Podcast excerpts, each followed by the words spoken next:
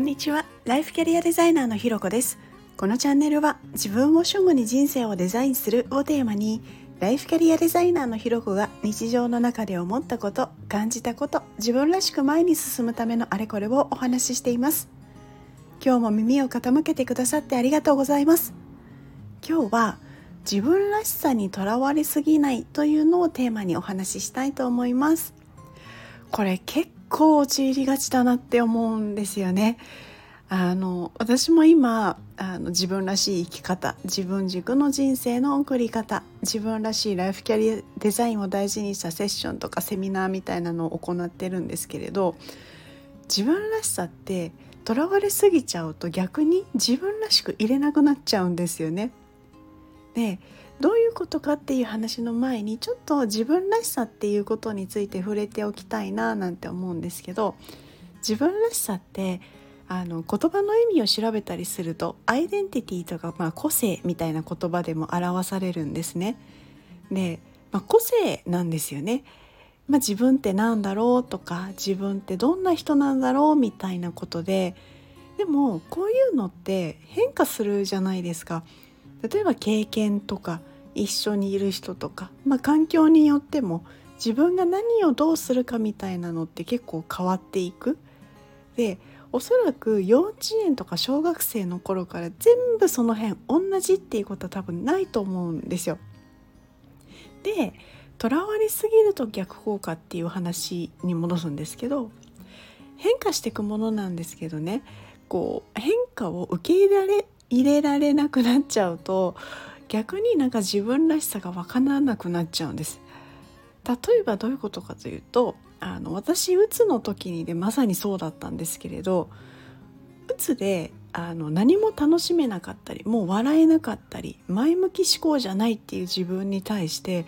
こんなの私じゃない私もっと笑ってて楽観的でいいねって言われる人だったのになんでこんな風になって毎日泣いたりしてるんだろうもうこんなの本当に私じゃないみたいなことずっと思ってました。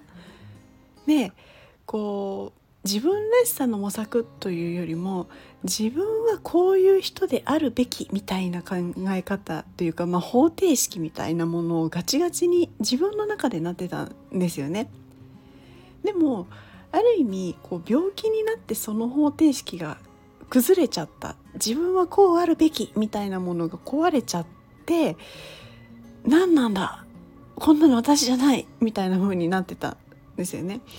である日ふとその何ですかねがんじがらめの方程式みたいなものに気づいて今はでもそうなっちゃう病気中なんだからまあ仕方ないのかなとかまあ仕方ないよなみたいな風に思えてからこうちょっとずつちょっとずつそのあるべきみたいな方程式がちょっとずつ壊れて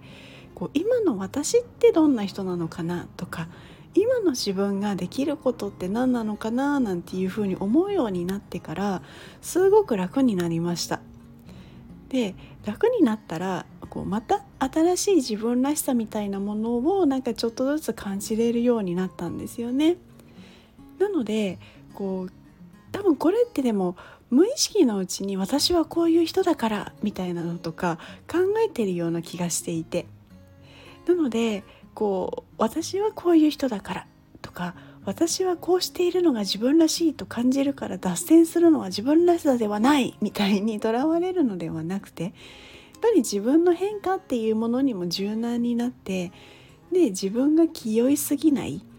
肩の力を抜いて楽に入れること、まあ、そのままの自分で入れることっていうのが本当の意味での自分らしさ自分らしくいることなんじゃないかなということを私は考えています。